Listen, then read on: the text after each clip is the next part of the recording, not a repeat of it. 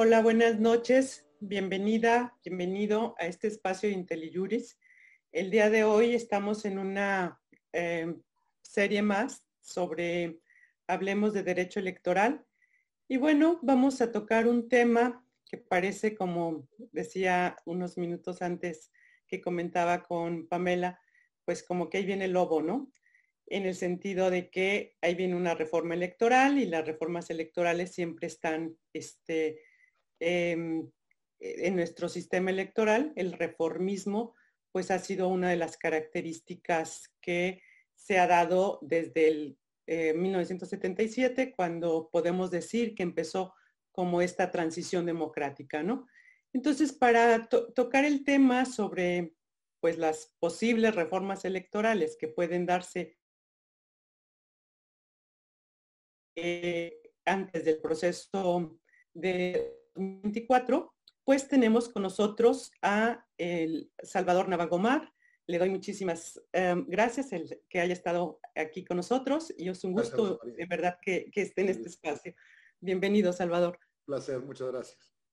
Y bueno, también tenemos a Pamela Salmartín, que ella ya nos, invita, nos ha está acompañado en otras ocasiones, pero el día de hoy viene con un tema que le apasiona, que son las reformas electorales. Entonces, muchísimas gracias, Pame, por estar el día de hoy con nosotros. No, gracias a ustedes, es un gusto estar contigo, querida Rosa María, Nadia y Salvador, por supuesto. Y bueno, el día de hoy vamos a conducir eh, Nadia y yo esta, este espacio porque el día de hoy cerramos ya este ciclo de eh, pláticas sobre derecho electoral.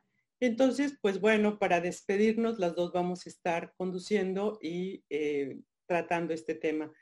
Y pues sin más, le doy el, el uso de la palabra a Nadia para, para que haga la presentación de nuestros invitados. Gracias, pues como siempre creo que nuestros invitados necesitan mucha presentación el día de hoy, ¿no? Todos los que estamos ya en el ámbito electoral, pues los tenemos, los tenemos muy vistos y los ubicamos perfectamente, pero bueno, para cumplir con la formalidad y con nuestro, nuestro, este, nuestro protocolo de inicio del, webinario, voy a leer de forma muy breve alguna semblanza de nuestros dos invitados eh, Pamela San Martín es abogada por la Escuela Libre de Derecho de la Ciudad de México. Su formación y trayectoria profesional se ha orientado a la protección de los derechos humanos, tanto en su experiencia laboral en la Comisión de Derechos Humanos del Distrito Federal, como en la materia electoral cuando eh, estuvo eh, como asesora en el Instituto Federal Electoral y luego como consejera del Instituto Nacional Electoral en especial como consejera en, el instituto, su trabajo se enmarcó en una visión de derechos humanos, colocando a la ciudadanía en el centro de la discusión pública en torno a la organización y el arbitraje de las elecciones bajo una perspectiva de igualdad y no discriminación. Ha impartido pues, diversas conferencias nacionales e internacionales en materia de derechos humanos, de democracia, sistema electoral mexicano, este, eh, y ha participado también en algunas misiones de observación electoral en Bogotá, Colombia. El doctor Salvador Nava Gomar es egresado de la Facultad de Derecho de la Universidad Iberoamericana, doctor en Derecho por la Universidad Complutense de Madrid y especialista en Derecho Constitucional y Ciencia Política por el Centro de Estudios Constitucionales de Madrid. Fue magistrado de la Sala Superior del Tribunal Electoral del Poder Judicial de la Federación fue director de la Escuela de Derecho de la Universidad de Anáhuac, México Sur, investigador del Instituto de Investigaciones Jurídicas de la UNAM, miembro del Sistema Nacional de Investigadores y ha sido catedrático y conferencista invitado tanto en el ámbito este, nacional como internacional en diversas universidades. Bueno, pues ambos en realidad eh, creo que tenemos un, un panel ahorita muy completo porque eh, Pamela, desde su experiencia como consejera en el ámbito administrativo en el Instituto Nacional Electoral, y el doctor Salvador Nava, pues como también integrante de la sala superior, pues conocen ambos las dos visiones, las dos caras ¿no? de las autoridades en la materia electoral y creo que su perspectiva y, las, y el análisis que, vamos, que podamos hacer el día de hoy va a ser muy enriquecedor pues quiero este, reiterarles a las amigas y los amigos que nos escuchan este, en IntelliJuris y nos siguen en YouTube también, que saben que la forma pues, de interactuar el día de hoy con nosotros es a través del chat, ¿no? Para poder atender sus, dudas y sus, sus comentarios y como saben, pues la dinámica es, eh, pues nosotros, Rosa María y yo, estar de manera alternada eh, eh, planteando algunas preguntas a nuestros invitados y a partir de eso, bueno, pues escuchar la opinión de los aspectos que consideramos más relevantes respecto al tema.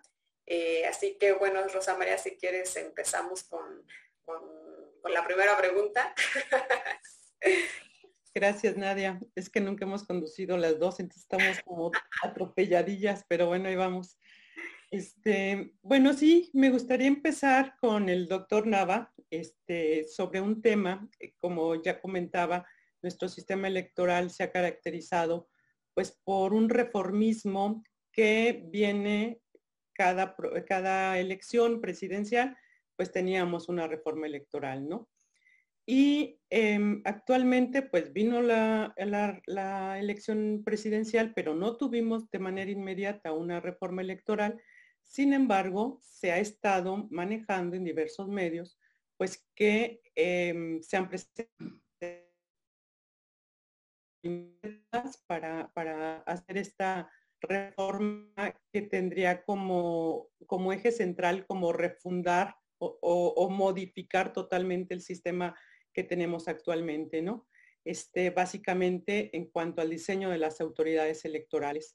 Entonces, em, desde la perspectiva de la, autoridad jurisdiccional y em, desde la perspectiva ya fuera del, del, ámbito de autoridad, este tema de tener constantemente eh, reformas electorales que en lugar de em, atacar un problema a veces la sobreregulación crea otros y sobre todo un tema de que no tenemos sencillez.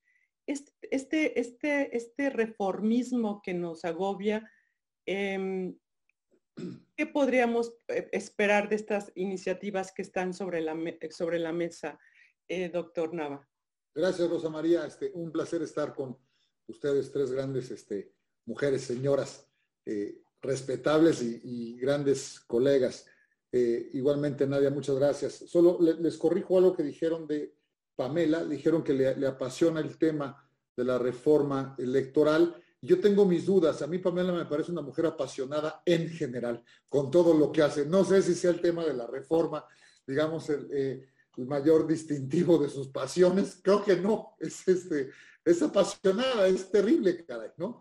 Eh, y además, aunque somos un gremio relativamente pequeño, es decir, a veces casi autorreferente, coincidimos mucho todos, ¿no? Los, cuatro que estamos aquí y seguramente buena parte del público que nos está eh, acompañando.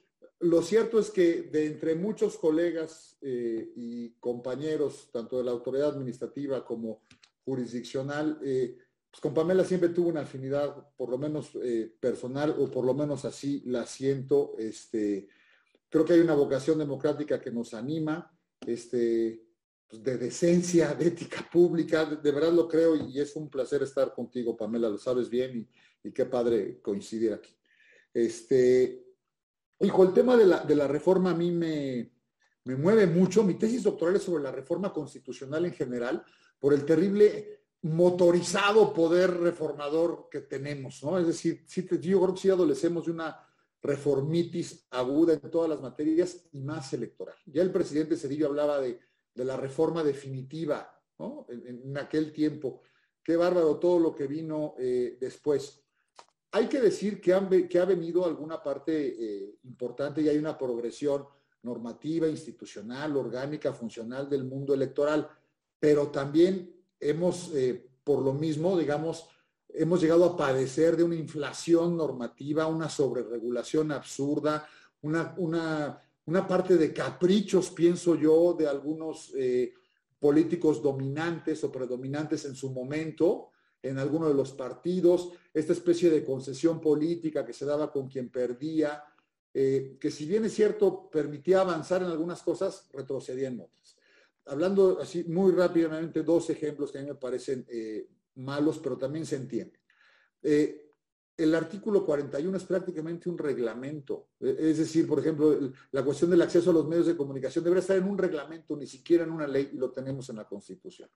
El 134, desde luego, obedece a un exceso en el ejercicio del poder público con eh, visos eh, patrimonialistas políticamente hablando y por tanto electorales, pero estamos matando a la política. Estamos sobreregulados en una parte eh, y con huecos y pendientes y retos estructurales de nuestro sistema democrático por la otra. Es decir, a, veces siento que parecemos locos hablando de fiscalización, por ejemplo, el fabuloso, el fabuloso aparato que tiene el INE para fiscalizar, cuando el problema está en el dinero en efectivo que mueven este, las mafias electorales por debajo. Es decir, hay una entropía, ¿no? digamos, del sistema. Y ahora, ir a la reforma para desaparecer los órganos electorales me parece sencillamente una barbaridad. Porque con todo y a pesar de las reformas, de algún barroco que tenemos eh, normativo, lo cierto es que tenemos un sistema electoral que funciona. En este país hay un voto por persona, los votos se cuentan, hay una autoridad independiente, hay órganos constitucionales autónomos, hay un tribunal constitucional que aunque ha tenido crisis, como todo en la vida, este, lo cierto es que responde, ese es mi, punto de vista, y cuando menos el tribunal no lo podrían quitar eh, por las garantías jurisdiccionales de las que México es un país eh, responsable por los tratados internacionales que ha suscrito. Pero bueno, yendo a la pregunta, quitar a los órganos electorales o reducirlos con ese simplismo que se ha anunciado me parece un error. Nos ha costado muchísimo. El INE es una eh, autoridad ejemplar para el mundo. El tribunal es independiente. Y podríamos hablar de oportunidades de mejora, estoy seguro que hay, hay muchos si se va. Ahora, por fortuna, con esto cierro para no extenderme, no creo que tengan los números quienes pretenden hacer una reforma así de tajante de desaparecer o cambiar la naturaleza de la función de estos dos órganos torales de nuestra democracia y eso hay que celebrarlo y hay que cuidarlo. Con eso quedaría una, primera intervención, Rosa María. Muchísimas gracias. En efecto, hay que cuidar el tema de mantener a una institución como es el, INE y, y al tribunal.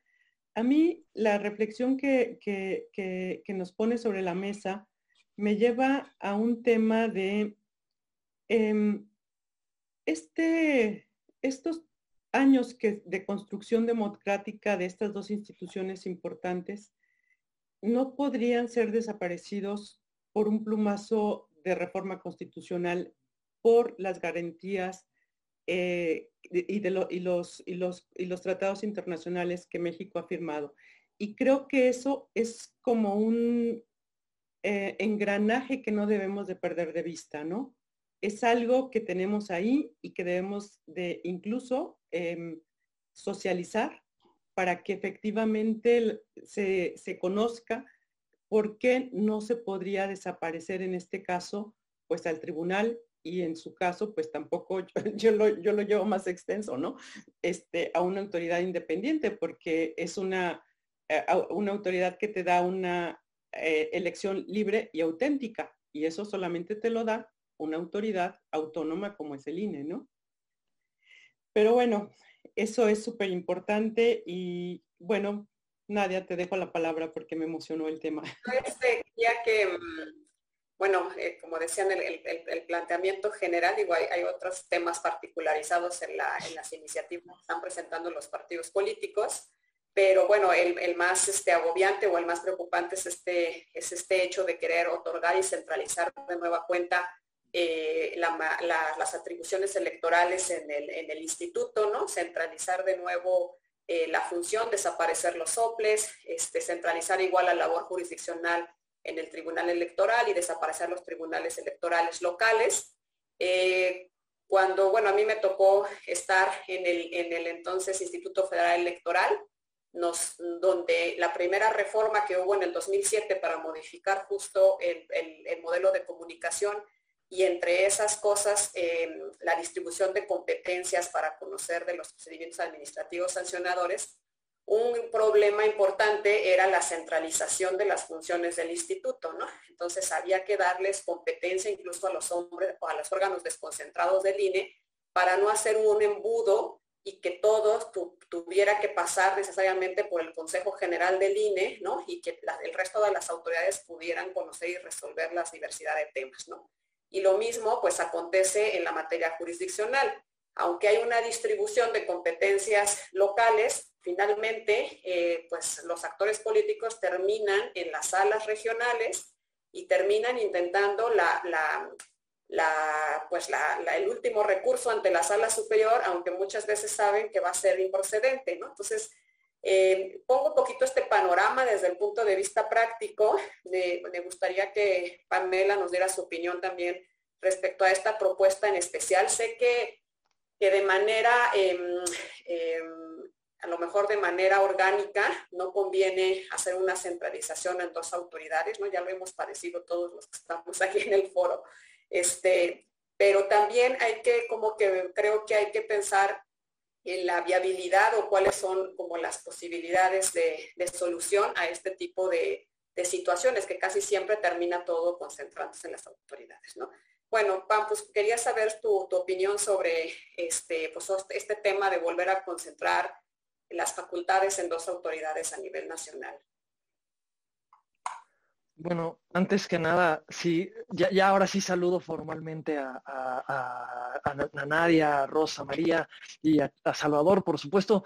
Eh, sin duda, hemos coincidido en muchísimas cosas y creo que efectivamente en esta preocupación sobre cómo se puede eh, fortalecer el ejercicio público y no minar a través de distintas vías, porque, digamos, e, e, estas acciones para de pronto afectar el funcionamiento de los órganos democráticos, afectar el funcionamiento de las instituciones, pues no es algo nuevo digamos, no, no, es algo de pronto pareciera como que nos sorprende mucho que ahorita se esté buscando tener injerencias en las autoridades eh, democráticas, pero eso no es nuevo ni, resulta del todo sorprendente para quienes conocemos eh, estas, estas instituciones.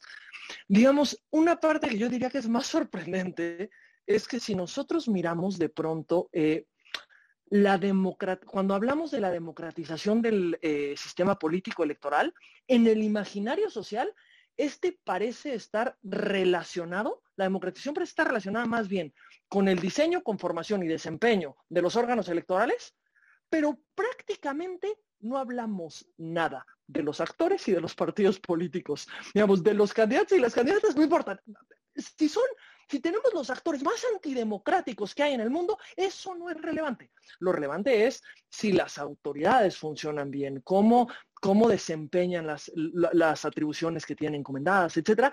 Y creo que eh, tendríamos que empezar a distribuir responsabilidades. Yo, eh, y, lo saben todos los, los, aquí presentes en el panel, digamos, yo siempre he sido una fiel crítica al funcionamiento de las autoridades porque yo creo que a través de la crítica y la autocrítica es como podemos crecer. Digamos, no, no creo en esta, en esta visión de eh, eh, el INE funciona perfectamente, el tribunal funciona perfectamente.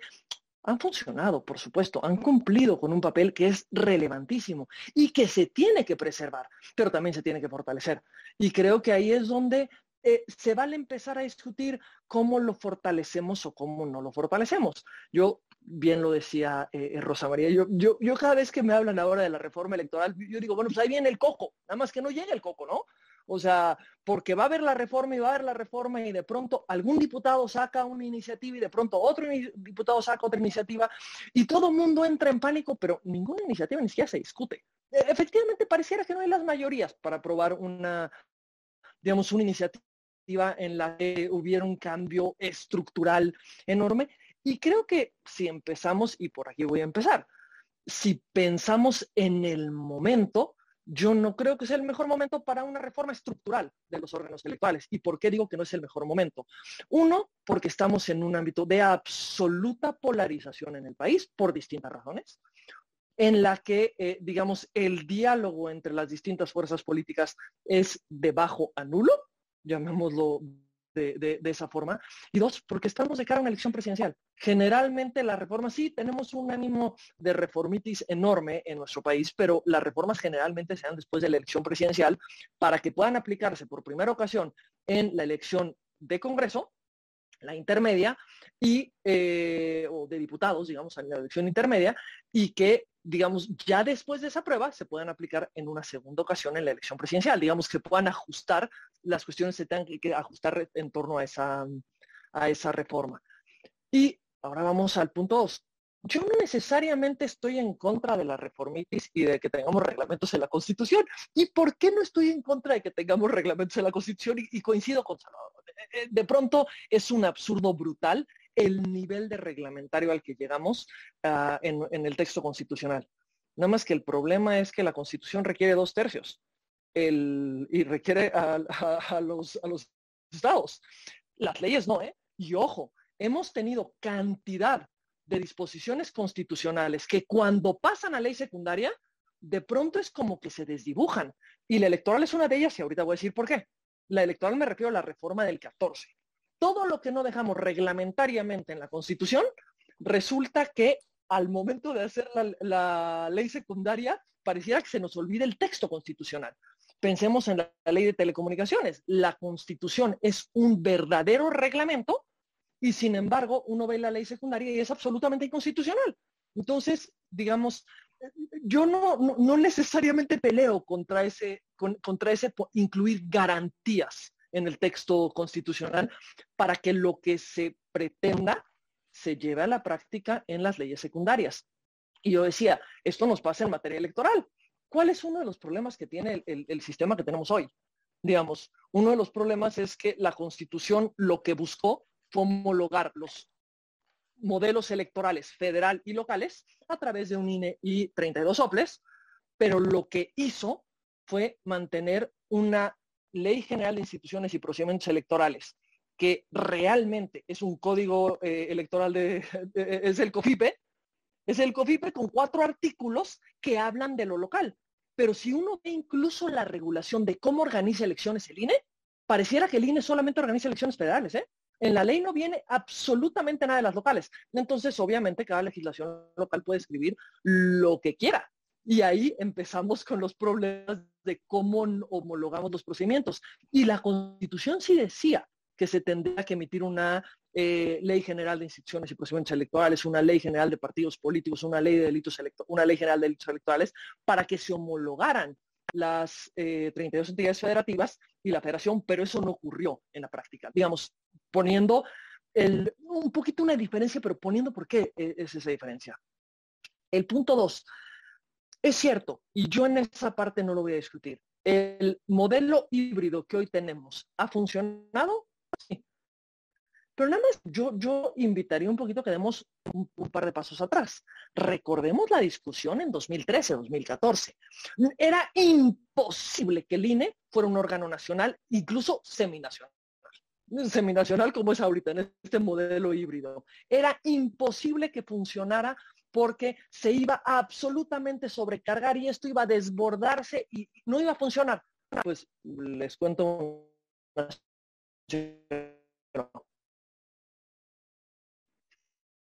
con muchos problemas, con con muchas siendo problemáticas. Pero la pregunta es, ¿ese es el mejor modelo para eh, organizar elecciones? El mejor modelo es un modelo híbrido en el que tienes una enorme discrecionalidad por parte del Consejo General del INE respecto de qué regula y qué no regula, dónde ejerce sus locales. Yo personalmente, yo sí soy partidaria de un INE completo. Yo sí soy partidaria de eh, la desaparición de los OPLES, no en este momento.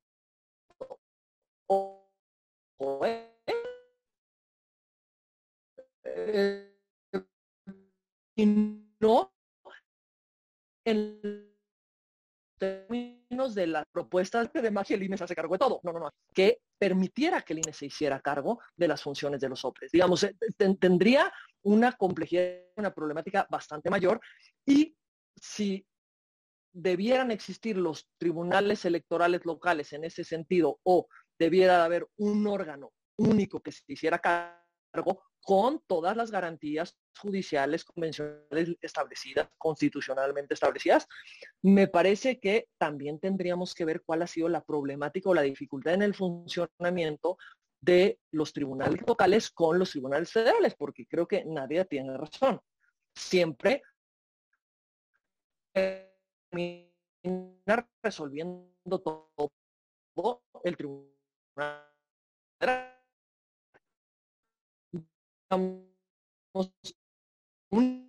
que se hace es una cantidad enorme. Entonces me parece que partir elementos tendríamos que discutirlo, pero que para poder alguna vez en la vida terminar con esta reforma y regulamos una cosa distinta, lo que no podemos dejar de ver es que a veces algún día nos tendríamos que sentar a preguntarnos qué queremos de los órganos electorales, qué queremos del sistema democrático y no qué nos agravió la elección inmediata anterior para que eso fuera la materia de eh, la tensión en la reforma electoral.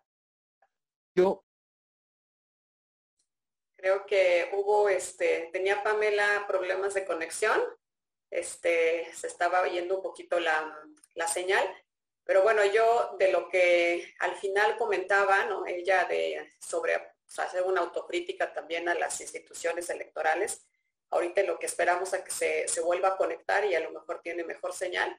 Yo sí quisiera como apuntar que, este, que efectivamente creo que hay que, analizar también otra, desde otra perspectiva, ¿no? Este, por ejemplo, em, para mí la verdad este sistema híbrido, eh, a, mí, a mí me parece, o se delega por completamente y los soples vuelven a ser los institutos electorales que se encargan de las elecciones locales, y el INE este, pues vuelve a ser encargado únicamente de la federación. ¿no? Para mí este sistema mixto, la verdad, este, no funciona este, bien porque, pues porque al final los soples terminan realizando solo ciertas, ciertas este, actividades, no, no pueden este, ejercer eh, eh, completamente sus atribuciones, incluso están de alguna manera en ciertos, en, tiempos intraprocesales un poco cooptados en sus funciones, ¿no?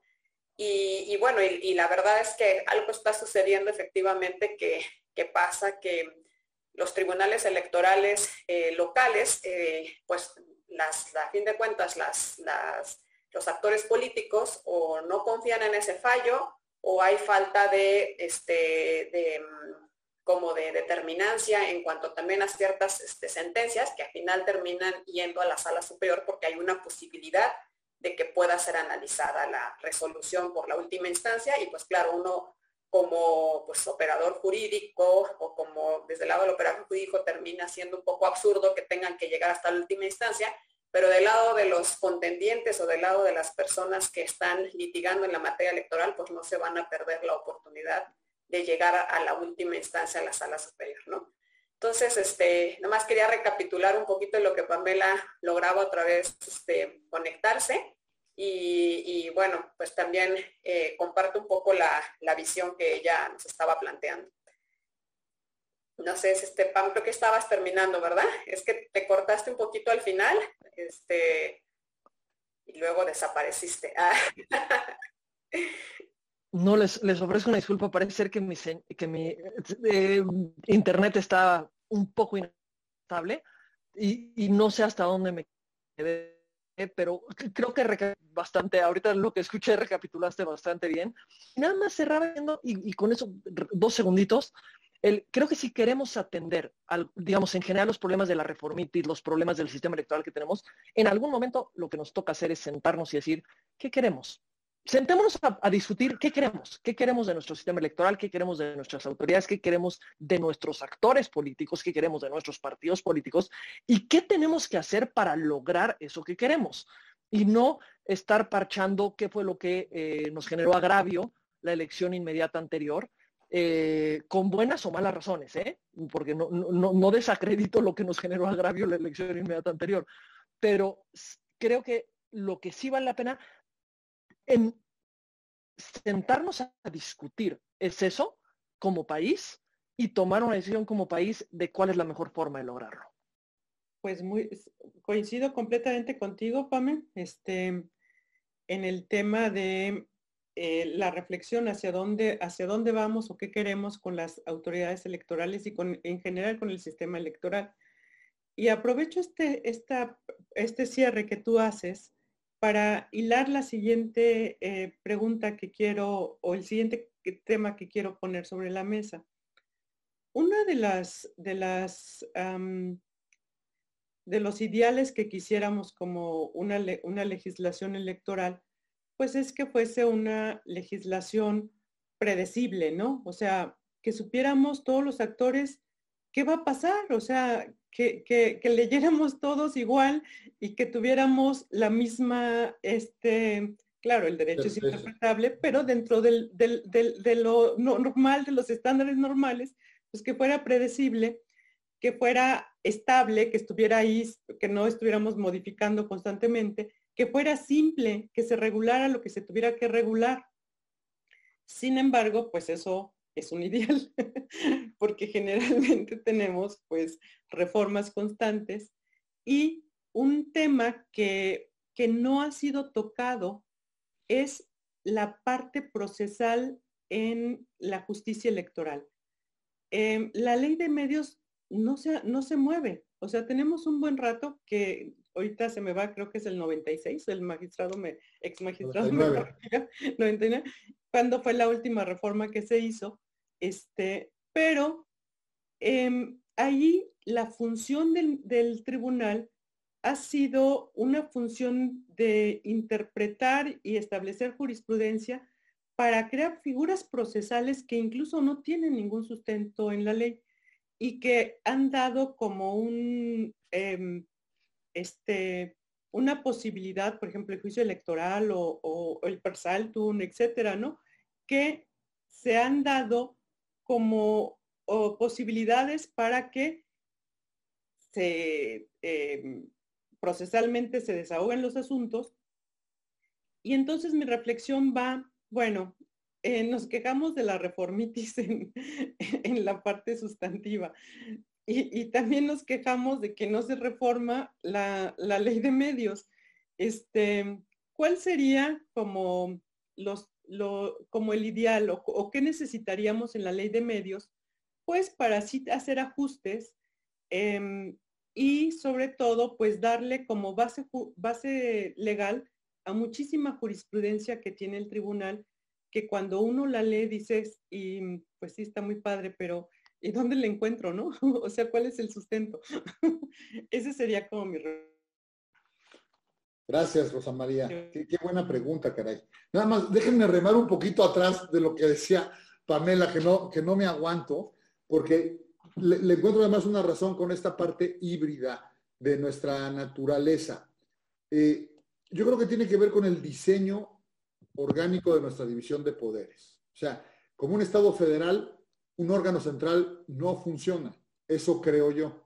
Eso creo yo. Eh, y yo veo dos grandes preocupaciones. Esta primera razón de evitar que los gobernadores tuvieran una injerencia política sobre la designación de los órganos electorales resultó falaz porque ahora cabildean en el INE. O eso se dice, no lo sé. O eso, eso se acusa sacar a los tribunales electorales de los estados, del Tribunal Superior de Justicia o del Poder Judicial local de ese sistema, fue un error garrafal porque ahora los gobernadores cabildean en el Senado, los senadores suelen darle a los gobernadores alguna plaza de magistrado o magistrado, digo políticamente hablando, ¿no? Este, y además los gobernadores manipulan a los tribunales con el presupuesto, es una cosa brutal, hay algunos tribunales que no tienen dinero para operar, Varios han estado en esa circunstancia, de no tener para pagar la nómina de la primera quincena, ¿eh? cuando empiezan a trabajar. Y entonces una, una, presión, digamos, política terrible, ¿no? Entonces hay que, hay que eh, pensar ahí. Lo que no me gusta del modelo híbrido tampoco, que entiendo no se habló, es este modelo de Pepe Waldenberg, de este procedimiento compuesto entre el INE y la sala que no es regional, pero se llama sala regional especializada jurídicamente es una aberración. Es una aberración. Es verdad que nuestro sistema de fuentes está retorcido este, y es necesario a veces, ahí sí coincido, Pamela, te lo concedo desde luego, tener algunas disposiciones que deberían estar en un reglamento ahí para, este, para que no se reforme con facilidad, ¿no? Como un mecanismo de rigidez constitucional para la reforma. Pero es una tristeza que nuestros políticos, es decir, tengan que proteger a los siguientes o tengan que proteger una reforma que consideran positiva de los siguientes, ponen en la Constitución para eh, cuidarlo, ¿no? Para cuidar de los siguientes, eh, de los quienes los van a suceder en el cargo legislativo. Me, parece eh, terrible. Y también coincido, no hay condiciones, digamos, democráticas para un diálogo que permita fortalecer a nuestras instituciones electorales. No las hay, como sí las ha habido cuando ha habido, cuando se han dado, digamos, instituciones o una progresión institucional y normativa de nuestro sistema electoral. Ahora, eh, bien, esto de la creación judicial, pues es el problema eterno, digamos, de, los órganos límite. E, es decir, este, ¿puede el juez, el juez es un legislador o no lo es? Pues sí, sí lo es. Porque la, estructura jurídica básica, perdónenme que sea que esté aquí hablando del agua tibia y del hilo negro, pero creo que vale la pena este, sentar la base para algunos de, nuestros, de nuestro público. Es decir, la norma establece A. Una persona considera que eso le da el derecho a B, en contraposición de otra persona que considera que A debe leerse como C. Y entonces van con el juez y el juez le dice, no, es que yo entiendo que A no es ni B ni C, sino D. Y entonces, esa es la dinámica jurídica tradicional, o sea, normal, digamos, en, en toda eh, comunidad jurídica, ¿no? Eh, y entonces el legislador vuelve a tomar eso y reforma y dice, bueno, a ver, por A vamos a tomar D más E y vuelve a empezar. Claro, hay veces, algunos tribunales se pasan tres pueblos. Yo, entiendo eso también. Es decir, hay un activismo judicial que a veces no es eh, el deseable. Y a veces hay una pasividad judicial. Si, si ustedes me dicen, eh, ¿a qué lo atribuyo? Tiene que ver incluso con la ideología de política judicial la integración en la que estuve yo, eh, éramos un, tribunal aperturista, es decir, el acceso a la jurisdicción era muy importante para nosotros. Y quizás nos pasamos, le entramos a todos los recs del mundo, a lo mejor no habría que entrar. Quizás, quizás, ¿no? Este, y creo que la integración de ahora cerró. Es decir, creo que de, los, de las demandas de REC le entran al 10% o al menos del 15%. Es una barbaridad. O sea, yo creo que están claudicando de una función que tiene asignada en la Constitución, que es revisar en constitucionalidad o en trascendencia a las salas especializadas y a las salas regionales. Y creo que hay un abuso incluso del parte de las salas regionales porque saben que no los van a, revisar. Y en este sentido, me voy así a lo más casero este, para responder. Tiene que ver incluso con los secretarios de estudio y cuenta. Todos los magistrados tienen distintos tipos de secretarios.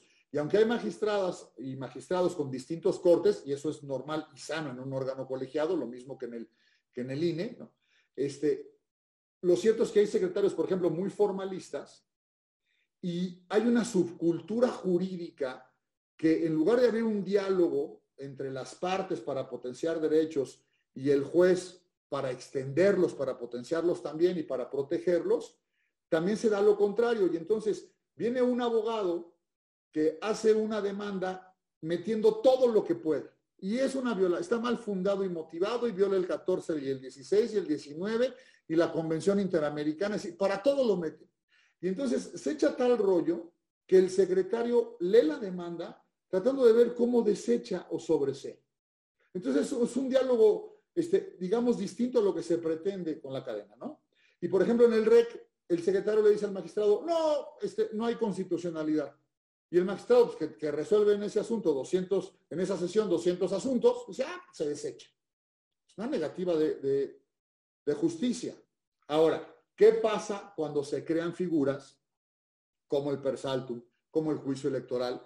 Pero no olvidemos que el PES, que es una figura importantísima en nuestro sistema electoral, el, procedimiento especial sancionador nació de una sentencia del Tribunal Electoral. ¿eh? O sea, es decir, creo que, la, que es importante la creación eh, jurisdiccional y la manera de contener, eso pienso yo, eh, el abuso o la exageración para tener sustento y fundamento en la jurisprudencia, en las normas que se van creando, pues es con la solidez de los integrantes de los propios tribunales.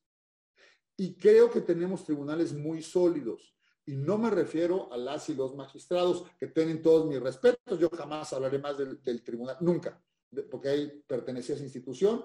Y si algo yo eh, respeto de mis antecesores es que jamás ninguno, nunca se pronunció respecto de, nuestras actuaciones, que debieron haber tenido muchos errores, como tiene cualquier ser humano en el margen de actuación cotidiana, digamos, ¿no? O normal. Pero ahora, los secretarios de estudio y cuenta del tribunal en general son espléndidos juristas. En general. El tribunal tiene entre 70 y 80 secretarios de estudio y cuenta, entre 10 y 11, algunos tienen hasta 12 por, eh, por magistrado. Creo que se ha fortalecido el tema de, la carrera judicial, es decir, los méritos para pertenecer, las capacitaciones, los exámenes, y que vamos en buen eh, rumbo. Hay jueces más más ortodoxos, digamos. Más ortodoxos y otros más progresistas eh, que los demás. Yo no creo que sea exagerado, eso creo de verdad, Rosa María, pero también puedo tener ceguera de taller. No creo que sea exagerada la creación eh, judicial por parte del tribunal, aunque sí ha habido eh, innovaciones importantes. El persaltum me parece importantísimo como acceso a la jurisdicción, el juicio electoral para darle contenido a algunas acciones que no estaban previstas por el legislador, justamente a partir de lo que bien preguntas, es qué hacemos con la ley de medios y las cuestiones procesales. Procesalmente hay poco que hacer por los tiempos. Yo creo que el INE y el tribunal tienen dos terribles inconvenientes propios de su naturaleza. Yo sostengo que el peor trabajo público que él me es ser consejero del INE, y me refiero a la carga de trabajo. Es decir, las comisiones que integran, los comités, cómo llegan al Consejo General, son unas cargas de trabajo personalizadas a nivel estatutario o reglamentario que creo que está mal diseñado. Es decir, revientan a cualquiera. Es una barbaridad lo que, lo que trabajaste, Pamela. Y no sé si está bien diseñado o no. Quizás no deberían de estar en, tanta, en tanto detalle y tener algo más directivo. ¿no? lo sé, no lo sé. Eso, eso alcanzo a percibir y ese es mi punto de vista, quizás superficial. Eso tú lo podrás decir mejor. Y respecto del tribunal, los plazos son fatales. No da tiempo. Es que no da. De repente se tarda mucho en un juicio y eso eleva el promedio de días de resolución. Pero la carga de trabajo es bestial es una tortillería. Es decir, cuando estaba yo ahí, digamos, para la sesión pública del miércoles, eh, sesionábamos el lunes en previa, que ya la quitaron ahora, tiene ventajas haberlo quitado, pero también dificulta, supongo, ¿no? Ya lo platicarán los colegas magistrados. Lo sesionábamos el lunes en previa. El martes revisábamos los cambios acordados, digamos, ¿no? Yo voto con tu proyecto si le quitas esto. Tú se lo quitabas, yo lo revisaba y veíamos digamos, ese diálogo normal deliberativo. Lo que sesionábamos el lunes, lo circulábamos el jueves hasta las 2 de la tarde. Y a partir del viernes, yo empecé a estudiar lo que me habían circulado los colegas. Y en el Inter, pues vas desarrollando con tus secretarios, digamos, este, los proyectos de sentencia y vas viendo alegatos que la manera de agendarlos es conforme se van a resolver. O sea, no, no es una parte que diga, ay, este, hoy, hoy voy a este, voy a recibir a, la licenciada Choreño, y luego a la licenciada Cano y, después a la consejera San Martín. No, es decir, como van los asuntos. No tienes margen de decisión sobre tu propia agenda por el ritmo. Entonces, cambiar algunas cuestiones procesales lo veo prácticamente imposible. Y no sé qué mejoraría. Quizás meter algunas cuestiones de autocomposición en los partidos, son los que generan más eh, carga jurisdiccional. Y son típicamente las mismas conductas antidemocráticas. El clásico o la clásica este, lidercilla ahí o lidercillo cacique, caciquil de un municipio que tiene el control en un comité directivo municipal de un partido y que cuando ve que la oposición interna le va a ganar, cambia, se avienta el puntacho de cambiar este, la asamblea de día o de hora. Y entonces vuelven a elegir candidatos o la renovación del comité directivo y vienen los otros y entonces se renueva. Y por el artes de los abogados llega hasta la sala superior, ¿no? Digamos, este, en constitucionalidad y va para atrás. Creo que eso deberíamos de tratar de solucionarlo, pero la respuesta está en la falta de cultura democrática de nuestros actores políticos, con el primer punto que comentaba Pamela, con el cual coincido absolutamente. Es decir, hacen lo mismo en términos generales todos los partidos, en todas las entidades federativas, en casi todos los municipios. Ahí está el problema. Perdón si me extendí. No, al contrario, muchísimas gracias. Y sí, en efecto, este, como bien lo decía Pamela y, lo, se resalta en esta última parte, pues mientras no tengamos em, actores políticos con un mayor compromiso democrático, pues se, seguirán dando estas prácticas, porque pareciera que se legisla eh, pensando en el agravio, en, uh, hacer un parche, pero nunca se toca, se pone el dedo en la llaga, ¿no? o sea, por ejemplo, en fiscalización, todo lo que se, hizo no se pone el dedo en la llaga. O sea, ¿cómo, cómo quitas el, el, dinero en efectivo, no? O sea, ese tipo de cosas creo que, eh, en mi opinión, el foro electoral está cada vez eh, más activo y sí sería importante como poner un tema de reflexión entre todos los, los que nos dedicamos a esto y ver qué realmente son los puntos fundamentales y qué queremos para nuestro sistema y no dejar que los actores políticos como que tengan la agenda, ¿no? Pero bueno, yo soy muy este, soñadora en el tema de que podrían hacer caso a un, a un tema este, académico de poder poner ahí temas, pero creo que es lo que nos tocaría hacer como foro, ¿no? Este, pero bueno. yo, eh, yo ahora me gustaría platicarle a Pamela, ya que ella dijo que no está tan en contra de las reformas, ¿no? Como a veces cuando uno habla de hablar sobre una siguiente reforma electoral, incluso previa a la elección presidencial, pues hay muchas voces que se levantan y pues dicen no, ¿no? O sea, no necesitamos una reforma adicional para, para, para enfrentarnos al siguiente proceso y obviamente pues el proceso se vuelve relevante por ser eh, donde se va a renovar la presidencia de la República. Pero pues atendiendo a que pues efectivamente hay muchos, muchas este, todavía aristas o problemáticas en el sistema, eh, ¿cuáles serían a tu consideración, Pam, las, los temas que sí podría ser viable eh, atender en una reforma electoral? Este, bueno, ya estoy, yo ya estoy partiendo del hecho de que sí compartes la posibilidad de que haya una reforma y si no, pues entonces, este, ¿cuál es la razón que tú verías en que en este momento no se haga, ¿no? No, a ver, yo, digamos, en esta parte sí lo digo con mucha claridad.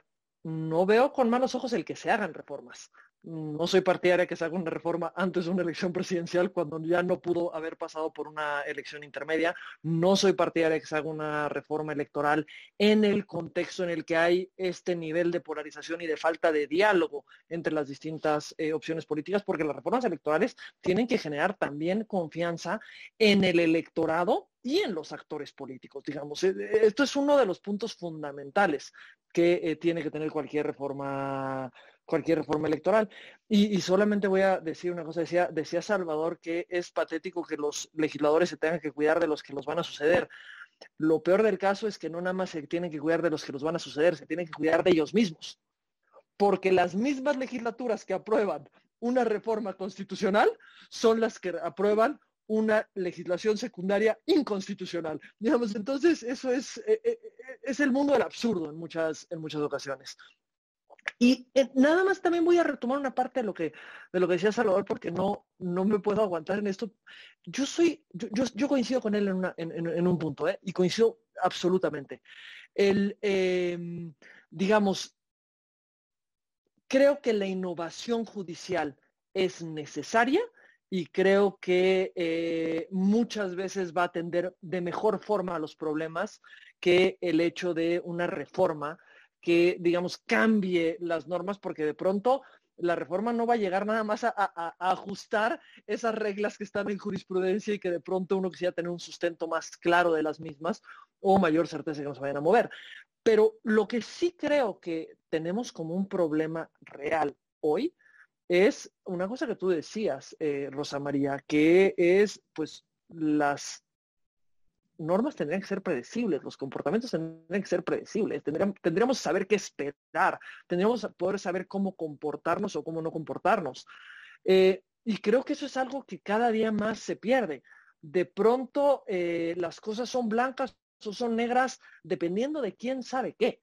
Digamos, eh, resultaba que cuando la ley no decía que podían recabarse firmas para apoyos ciudadanos eh, por vía electrónica, o sea, por vía app, cuando la ley no lo decía, estuvo bien que el INE lo pusiera como única alternativa y solo excepcionalmente las firmas en papel.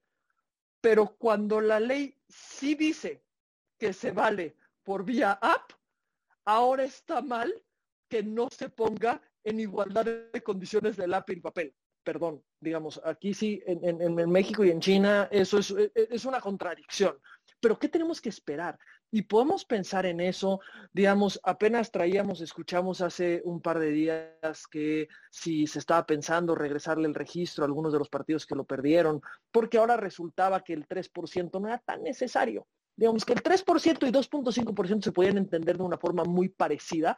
Entonces, como se pueden entender de una forma muy parecida, pues se podrían aplicar igual. Digamos que es la misma lógica de por qué se le dio el registro como candidato al Bronco porque seguramente si hubiera llovido y si hubieran eh, pasado 20 cosas, seguramente hubiera tenido el número de apoyos, nada más que no los tuvo. Digamos, eh, pero cuando nosotros, y, pongo el ejemplo de eh, las, sentencias de, de esta semana, de hoy, que se resolvieron hoy, porque cuando vemos que hay un proyecto que se filtra o se filtra información sobre un proyecto que dice que podrían regresar el registro, me parece preocupantísimo que todos estemos a la expectativa de qué va a ser el tribunal. Sí le van a, o sea, literal la constitución ya deja de ser siquiera un referente. Ya, ya, ya Ibarbolgoitia se vuelve, digamos, el, el, ahora sí que el, el, quien nos va a decir cómo funcionan nuestras instituciones, en verdad que sí. Pero es muy triste que ya tengamos tan poca predecibilidad que eso nos ponga a dudar digamos que una, una filtración que pareciera prácticamente absurda nos ponga a dudar. ¿Y por qué nos pone a dudar? Porque tenemos varios antecedentes que nos llevan a que, pues de pronto, no sabemos muy bien cómo se van a comportar eh, los, las autoridades electorales, administrativas y jurisdiccionales, porque tampoco me parece justo, digamos, solamente atribuírselo a un, a un ámbito, y a nivel local y a nivel eh, federal, digamos. Aquí creo que tendríamos que analizarlo en un, en un todo, pero eso sí es algo que tendríamos que poner en el centro de la mesa. ¿Cómo podemos generar estos mecanismos que nos den un poquito más de certeza de qué es lo que se espera de nosotros? Porque eso sí son uno de los elementos eh, fundamentales. Yo, desde que estaba en el INE, siempre escuchaba, y desde el IFE y luego en el INE, digamos, esta, esta preocupación por la sobreregulación y es que le ponemos reglas a todo. Digamos, eh, ahora resulta que se tienen que poner candados para todo. Pero es que esos son los actores políticos que tenemos, perdón. Es que si quitamos los candados y si quitamos las reglas, es eh, China libre. Y se hace, se comete la misma práctica democrática que se trataba de evitar. A ver, no nos vayamos más lejos. Y, ojo, eh, tampoco voy a generalizar cuando eh, decidimos en el INE que íbamos a implementar la aplicación para recabar las firmas de candidaturas independientes, ¿qué es, qué es lo que pasó? Pues actuamos de buena fe en algunas partes, no poniendo una sobrerelación brutal a esa aplicación. ¿Y qué nos dimos cuenta? Se necesitaba esa sobreregulación. Porque si no tenías esa sobreregulación, tenías la práctica antidemocrática que te colocaba en una, en una situación de poner en riesgo los derechos de los ciudadanos y de las ciudadanas, que es lo que al final del día tenemos que tutelar las autoridades electorales. Digamos, pareciera que el centro de todo son los actores políticos, pero la realidad es que el centro debieran de ser las ciudadanas y los, y los ciudadanos. Y aquí, digamos, más allá, si tú me dijeras, y, como me preguntas, Nadia, ¿se tendría, habría alguna reforma urgente para el 23-24? Yo te diría sí, hay una. Hay muchas cosas que ajustar. Hay eh, muchas medidas que adoptar y principalmente podemos hablar del tema fiscalización, digamos, es, para mí es muy claro, o cómo vamos a eh, generar un piso más parejo en las elecciones en cuanto al uso de recursos públicos, a la intervención de servidores públicos. Creo que eso es algo que ajustar, pero que no requiere de una reforma. Puede partir de eh, ajustes administrativos que lleven a eh, mejorar las condiciones de equidad que podemos tener en este momento. ¿Dónde sí está el punto? Que sería, me parece, óptimo modificar. El único que no se va a modificar. El único que los partidos no han querido tocar, que es tocarlos a ellos generarles un contexto de exigencia a los partidos políticos, que en algún momento hayan reglas que obliguen a los partidos políticos a realmente ser, digamos, eh, organizaciones democráticas en su interior y en su trato con la ciudadanía. Digamos, yo creo que sería muy lindo que algún día nos pusiéramos a preguntarnos por qué eh, en las elecciones del 12 tuvimos a los candidatos presidenciales que tuvimos en la, en la boleta. ¿Por qué en la elección del 18 tuvimos a los candidatos presidenciales que tuvimos en la boleta? ¿Quién lo decidió? Pues es que si empezamos a pensar en quién lo decidió, nos empezamos a, dar cuenta que, que el número de, de, personas que intervinieron en una elección tan trascendente como quienes los ciudadanos, todos nosotros, íbamos a poder, entre quienes podríamos elegir, lo decidieron entre 10, 5, 10, 15, 20 gentes en el país. Eso nos tendría que llevar a reflexionar cómo podemos empezar a generarles estos contextos de exigencia realmente a los partidos políticos. Y ahí es donde vale la pena de pronto voltear la mirada. La mirada es lo que necesitamos hoy es modificar, reestructurar y cambiar por completo a las instituciones? Yo creo que no. No necesariamente son las más óptimas, pero han funcionado y han funcionado, me parece, de forma adecuada y pueden responder a generar garantías en los procesos electorales. Tan es así que creo que lo decía Salvador en, su primera intervención. Por alguna razón, el IFE y el INE son referentes internacionales respecto del funcionamiento de una autoridad eh, electoral. Pero, ¿por qué no volteamos la mirada un segundo hacia los otros actores a los que nunca vemos? No las autoridades, sino quienes van a participar en esa contienda y cómo les establecemos una regulación distinta. Me parece que ahí sería, en su caso, donde podría ser interesante empezar a discutir qué es lo que queremos y cómo lo logramos requerimos eh, primarias para los para los, partidos políticos, primarias obligatorias. ¿Cómo las vamos a regular? Estas las debía de organizar el INE, no las debía organizar el INE. Digamos, ¿cómo deben de eh, funcionar y cómo deben funcionar para los distintos cargos para que realmente seamos las ciudadanas y los ciudadanos los actores de, eh, la, de la contienda electoral y no seamos, digamos, una parte instrumental que actúa a partir de lo que quieren los distintos partidos políticos o las élites al interior de los partidos políticos. Ahorita que comentabas eso, Pam, pues nos vienen a la mente las precampañas, ¿no? Este, la expectativa que se tuvo en la reforma de las precampañas era enorme, ¿no? Teníamos unas unos foros con tanta discusión sobre cómo se iban a realizar las precampañas y cómo se iban a regular. Y ahorita la verdad es que pues Ah, casi no hay precampañas y las que hay, pues muchas veces son simulación, porque en realidad no hay, este, la estrategia del proceso pasado fue no registrar precandidatos, ¿no? Aguantar al, candidato hasta el último momento y registrarlo de manera previa y bueno, pues ahí se ve también que, que los procesos internos pues no han, no han funcionado correctamente, ¿no? Yo quería nada más en estos últimos minutos, bueno, de leerles aquí que les mandan felicitaciones en el, en el chat a, nuestros dos invitados del día de hoy. Por ahí, Pamela, te dicen que te extrañan en la herradura de la democracia. y este, y bueno, pues todos nos felicitan por, por, el tema que ha estado muy, muy interesante para nuestros, nuestras, las personas que nos siguen en la plataforma. Hay aquí una pregunta de, de uno de los de los participantes que nos pregunta si debe regularse el derecho al voto de las personas que no han sido sentenciadas, porque parecía algo sencillo, ¿no? Al momento de emitir la resolución, me imagino que a eso se refiere, pero ya al momento de la práctica, la ejecución de la, de la, de la resolución, en lo, en lo que es pues, ubicar la casilla, en, en, el derecho a votar, pues parece que no es tan, tan sencillo, ¿no? es una de las preguntas que tenemos aquí. A lo mejor este, quizá eh, Pamela nos podría contestar esta. Y yo quería hacerle una pregunta al doctor este, Nava que tiene que ver con eh, la opinión sobre la simplificación en, la materia de la ley de medios, ¿no? Creo que este, cuando hablamos un poquito sobre el, tema de no de que no hubo, no hay reformas realmente en la, en la ley procesal, creo que también una gran problemática que, hay es, es, la diversidad de medios de impugnación y lo complicado que es, la verdad, conocer qué medio sirve para cada este, acto, incluso pues que hay la, diferencia también entre las normas locales. A cada, cada estado a veces nombra de diferente forma este, los recursos.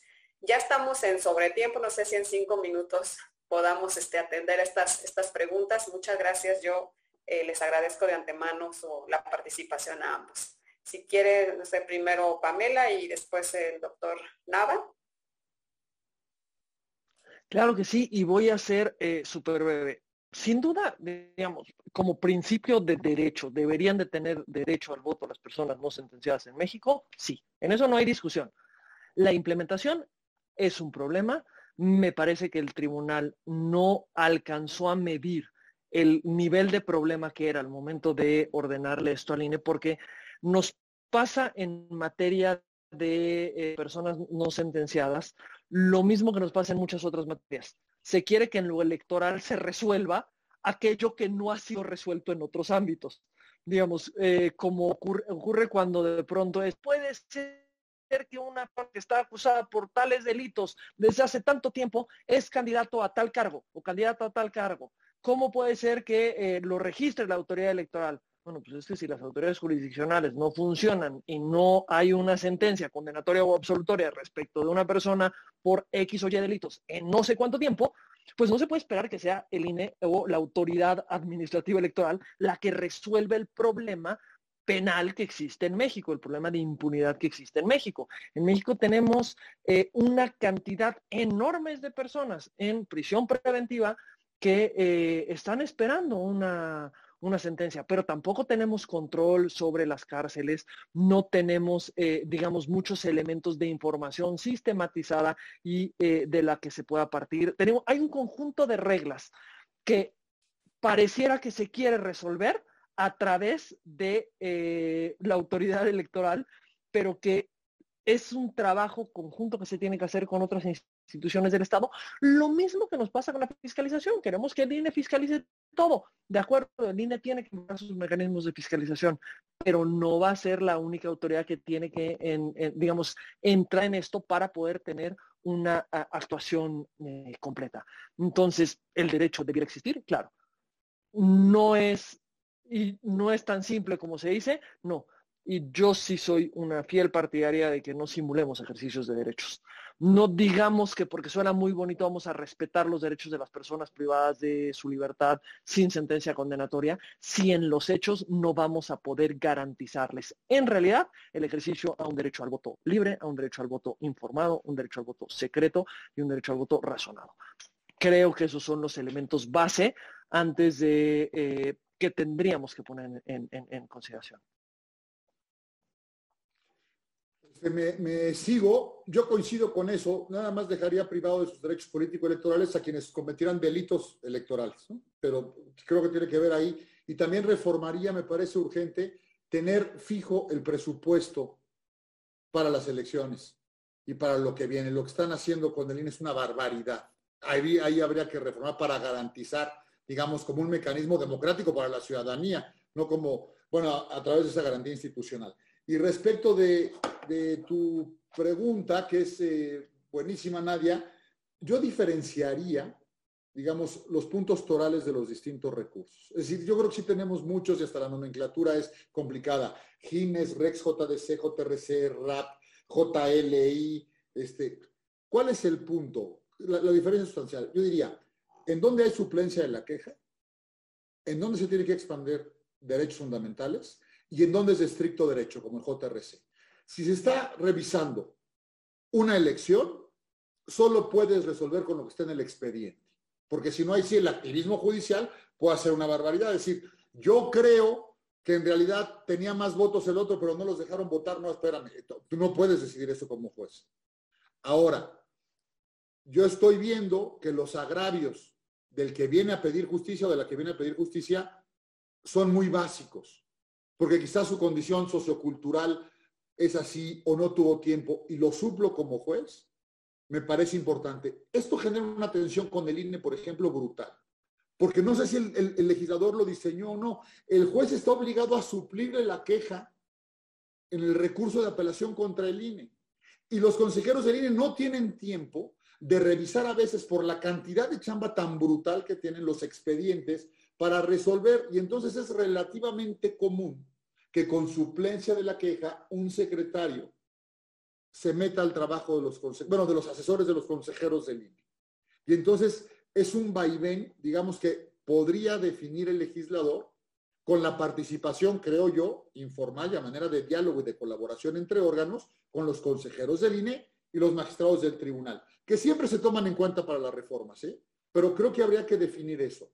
Y más que tener tantos medios, yo diferenciaría por el tipo de cuestión que se está eh, combatiendo en tribunal, en sede jurisdiccional, eso, suplencia, estricto derecho y plazos que están regulados, ¿no? Digamos, este, para, para el principio de definitividad. Con eso me, me iría. Y no sé qué tan positivo sería homologarlos para todo el país, como una cuestión de orden, desde luego que sería muy válido, pero atendiendo a nuestra naturaleza federal, quién sabe. O sea, nada más lo pongo ahí como una problemática de diseño jurídico político de todo el Estado mexicano, aunque a mí sí me gustaría esa homologación. Ahí lo dejo, Nadia. Muchas gracias por la pregunta. Pues muchísimas gracias a, Pamela por estar el día de hoy con nosotros. Muchísimas gracias a Salvador Nava por acompañarnos y a todos ustedes que estuvieron por aquí siguiéndonos a lo largo de todos estos em, webinarios que el día de hoy concluimos. Y bueno, pues no me resta más que agradecerles su participación, eh, todas sus preguntas, todos sus buenos comentarios.